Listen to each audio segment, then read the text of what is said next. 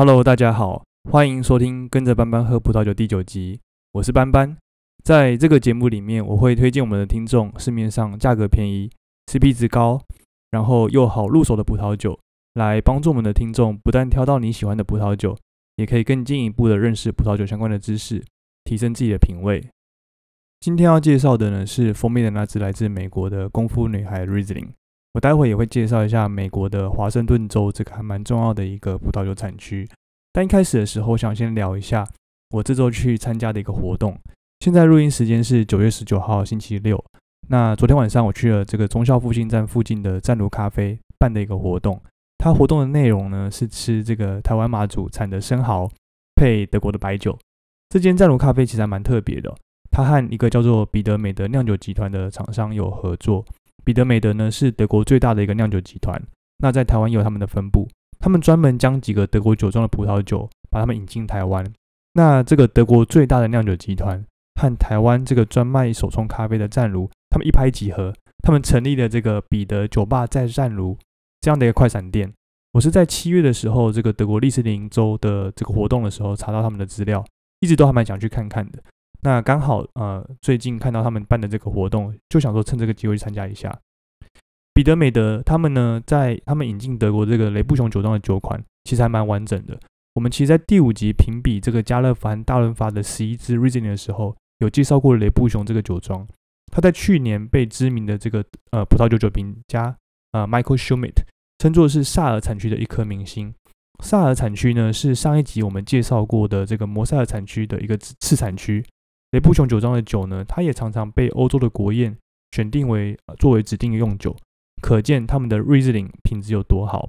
我在第五集的时候其实有提到过，现任庄主他根本就是我那种最崇拜的人生胜利组。这个人呢，他原本是个银行家，赚够了一笔钱之后呢，他投资经营自己的酒庄，做自己最热爱的事情。那为什么我知道这是他热爱的事情呢？因为尽管他已经一大把年纪了，那如果你去看他的 IG。他还是亲自的在 IG 上介绍自己家里酒庄生产的这个酒款，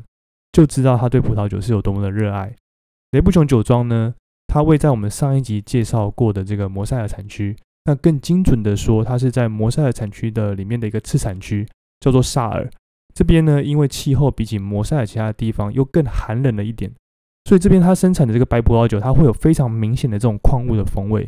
而这种矿物的风味呢，和生蚝根本就是天生一对。这次吃的这个马祖生蚝，它带有很淡很淡的这种矿物的咸味和海水的盐味，所以 Riesling 呢就很巧妙的把这个生蚝它鲜美的这种口感融合的非常非常好，所以吃起来也非常非常的享受。不过呢，我也是经过这次的活动，我才知道原来台湾它也可以产出，我们也可以产出这种不输给国外的生蚝。主要是呃在主要这种生蚝都是在澎湖和马祖一带。那听说因为马祖的纬度又比较高一点。水产的生蚝呢，它不止很肥美、很甘甜，那还带有这种淡淡的矿物的咸味和海水的盐味，以及一些奶油的口感在里面。所以下次我们在这个生蚝的季节，其实应该要在网络上订一些这个生蚝，然后在家里办一个生蚝趴之类的，这应该会还蛮享受的。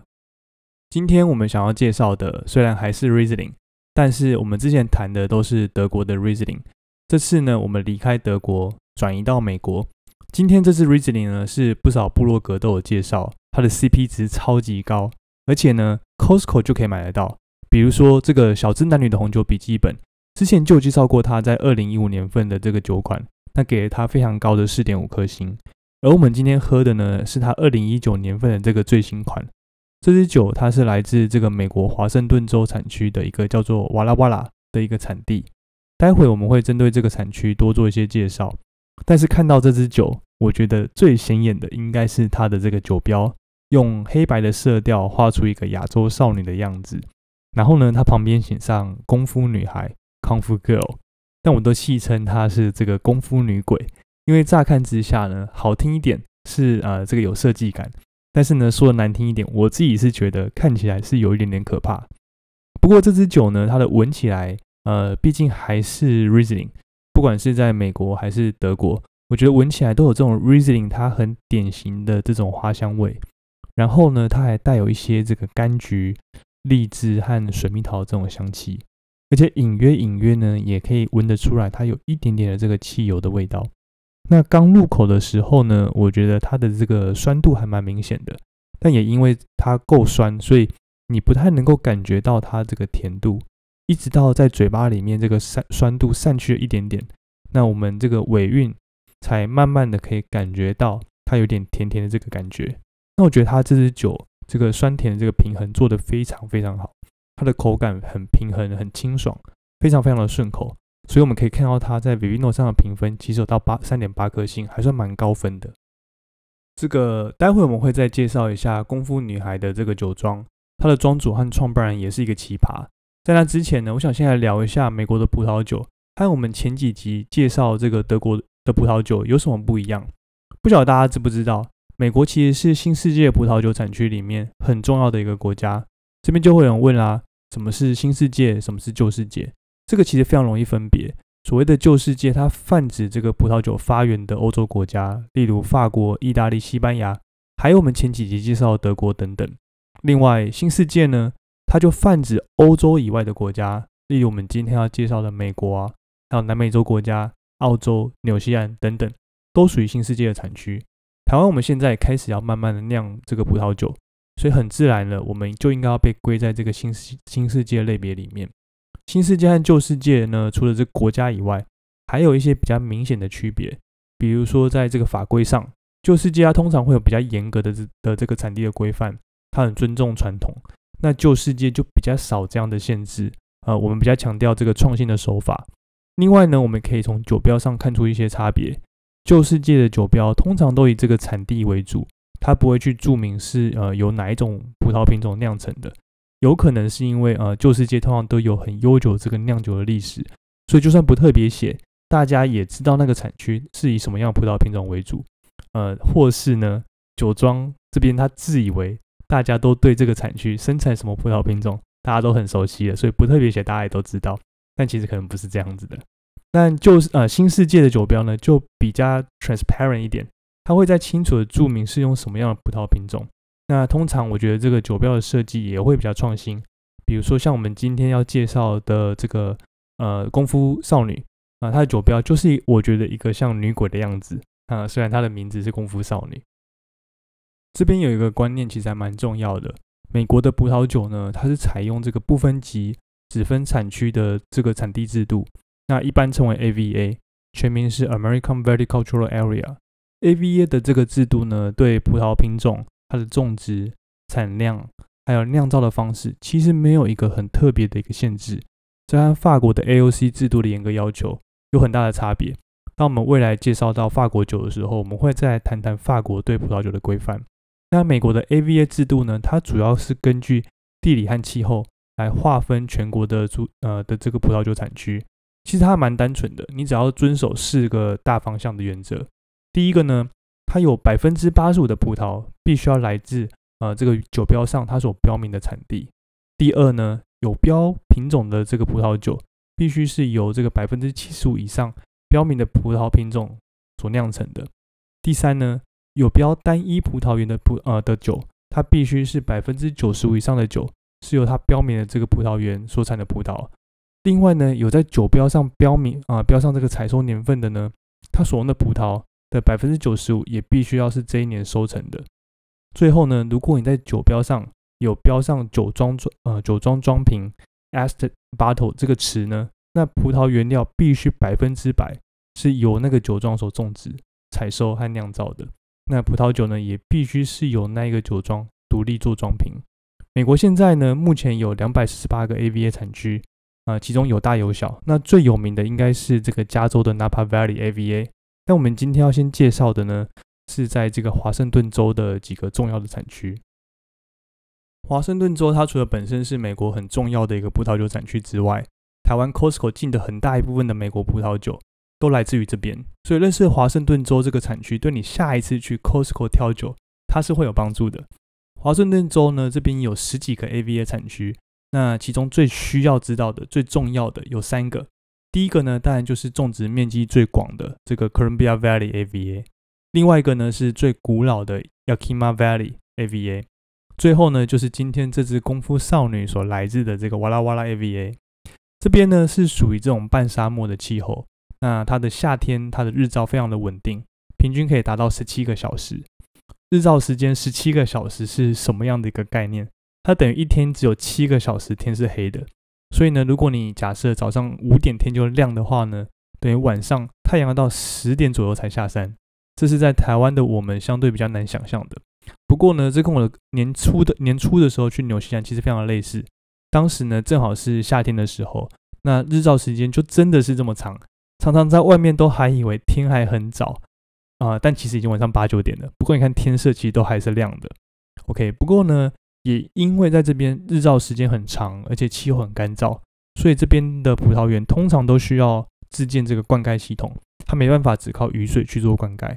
那当然，这个好处就是你比较可以控制啊，你供给葡萄园的这个水分。不过呢，这个产区还有一个比较大的缺点，就是冬天它通常会非常冷，可能会冷到让葡萄树死掉。那很有可能会这样就会造成当年份这个产量会大幅的下降。在葡萄品种方面呢，这边通常会种植具有这种黑色莓果气息、酒体比较饱满的梅洛梅洛，还有口味优雅、适合成年的这种 Cabernet Sauvignon。或是酒体很饱满，那酒精味道很重的 s h i r a 在白葡萄酒方面呢，呃，在华盛顿州这边生产最多的是果香气息相对比较重，而且呃，在酿造手法上通常会在过橡木桶的 Chardonnay。最后呢，也就是我们听众最熟悉的 Riesling，它在华盛顿州也很受欢迎。那它通常是会酿成这种不甜的口味。回到我们今天喝的这支酒，它是呃这个 Charles Smith 的功夫女孩。功夫女孩呢是这支酒的名字，但是酒标看起来我自己是觉得比较像个女鬼，但这其实也是新世界的酒标的特色之一。你可以看到，这和我们前八集介绍德国酒的酒标比较起来，它就是比较有特色，比较有现代的设计感。那这其实也代表这个新世界，我们比较没有这种传统的包袱，你可以尝试自己想要尝试的东西。甚至呢，如果你去看这个 Charles Smith 这个酒庄它的 IG 账号，其实里面的内容比起我们之前所介绍的德国酒庄。它的风格差异非常的大，这个 IG 账号一看就知道是有这种专业的行销在经营的。而我们之前看的这种德国酒庄的 IG，比如说这一集呃开头提到这个雷布熊酒庄，它就几乎都是风景啊，或是庄主亲自介绍，或是酒庄的宣传影片等等。它比较这种传统，比较古板，没有新意一点点，跟我的 IG 账号还蛮像的。OK，那这个酒庄的创办人呢，Charles Smith，在葡萄酒界其实也是一个很传奇的一个人物。他留了一头这种摇滚波浪大卷发，一看就知道是个 rocker。那他之前呢，也呃的确是很多个摇滚乐团的经理人。Charles Smith 呢，他虽然在 Napa Valley 出生长大，但他一直到呃在欧洲当乐团经理人的时候，才开始去接触葡萄酒，那也开始对这个葡萄酒产生兴趣。他一直到一九九九年回到美国之后呢，才开始在华顿华盛顿州酿酒。二零零一年推出这个处女作之后，就大受好评。Charles Smith 的酒现在已经是各大呃这种酒瓶杂志的常胜军。他在二零一四年呢，被这个 Wine Enthusiast 选为年度最佳酿酒师。从乐团经理人转职成酿酒师，居然还可以做的这么有声有色，这堪称是时下最流行这种斜杠青年的代表。我在找资料的时候呢，也看到一篇这个 Wine Pair 这个杂志对 Charles Smith 的一篇专访。他问说，如果你在这个人生只能喝一种葡萄品种的酒，你会选择哪一个葡哪一个哪一个葡萄品种？他的回答是 Riesling，因为 Riesling 的口味呢有非常多的变化，它可以从这种比较冷冽啊，具有这种非常丰富矿物啊矿石味的口感，到比较奔放热带水果气息的口味。它可以在很年轻的时候就喝，也可以在成年一段时间之后才开瓶。我觉得呢，我觉得呢，他这个评论呢，也帮我们这几集对 Riesling 的介绍下一个很好的注解。的确。在我们介绍过的 Riesling 里面有像这集开头所介绍雷布琼酒庄，还有第八集我们介绍这个费利兹哈格酒庄，因为它们都是来自于这种德国的摩塞尔，是相对比较冷冽的气候。那土壤里面的页岩呢，也提供了很明显的矿石的风味，甚至呢，它很容易会带有一点点这种汽油的味道。这样的风味呢，是来自它天然的环境和土壤。那比起我们今天介绍的这只功夫女孩，它就不会有这么明显的矿石的风味。那这也因为华盛顿州并不具备那样的一个气候的条件。不过相对的呢，这只功夫女孩就多了一些柑橘啊、荔枝这种水蜜桃的这种水果的香气。所以虽然都是 Riesling，在不同的国家和气候、土壤环境底下生长，那最后酒的呈现的风味也会很不一样。这个最后想要跟大家介绍一下，我这两天在 YouTube 频道上看到一段影片，那我自己觉得是非常实用。他教你怎么样去保存这个还没有喝完的红酒，开瓶之后呢，没有喝完的红酒味道会慢慢的转变。它主要是因为这个红酒表面接触到空气，然后氧化的关系。所以呢，要减缓这个没喝完的红酒味道转变，最重要的就是要减少这个红酒接触到空气的机会。所以呢，这也是为什么市面上最常看到的就是这种红酒塞，它把还没有喝完的酒瓶塞住，然后呢，把这个酒放到冰箱里面保存。我自己家里面也有好几个这种红酒塞。另外呢，也有一些酒塞，它是比较高级的，它也可以帮你去做抽真空，把酒瓶里面的空气抽掉，就可以减少这种红酒表面接触到空气的机会。那这个 YouTube 介绍方法呢，它是拿一些洗干净的这种饮料或矿泉水这种保特瓶。那把红酒分装在里面之后呢，再用这种旋转瓶塞把它塞住。这边一个很重要的诀窍就是你要把这个红酒装到全满，满到如果你去摇那个保特瓶，你也不会看到有任何的空气在里面。那因为里面几乎都没有空气了，所以红酒自然也就不太容易因为氧化的关系造成它味道的改变。那据这个 YouTube 的经验呢，透过这样的方式，红酒它可以保存两到三个礼拜都不会是问题。这感觉其实还蛮实用的，而且理论上我自己觉得是还蛮合理的。最大的重点呢是它完全免费，我自己家里现在就好几个可以用的保特瓶，那我这礼拜就要来试试看。OK，那今天就先这样，谢谢大家，拜拜。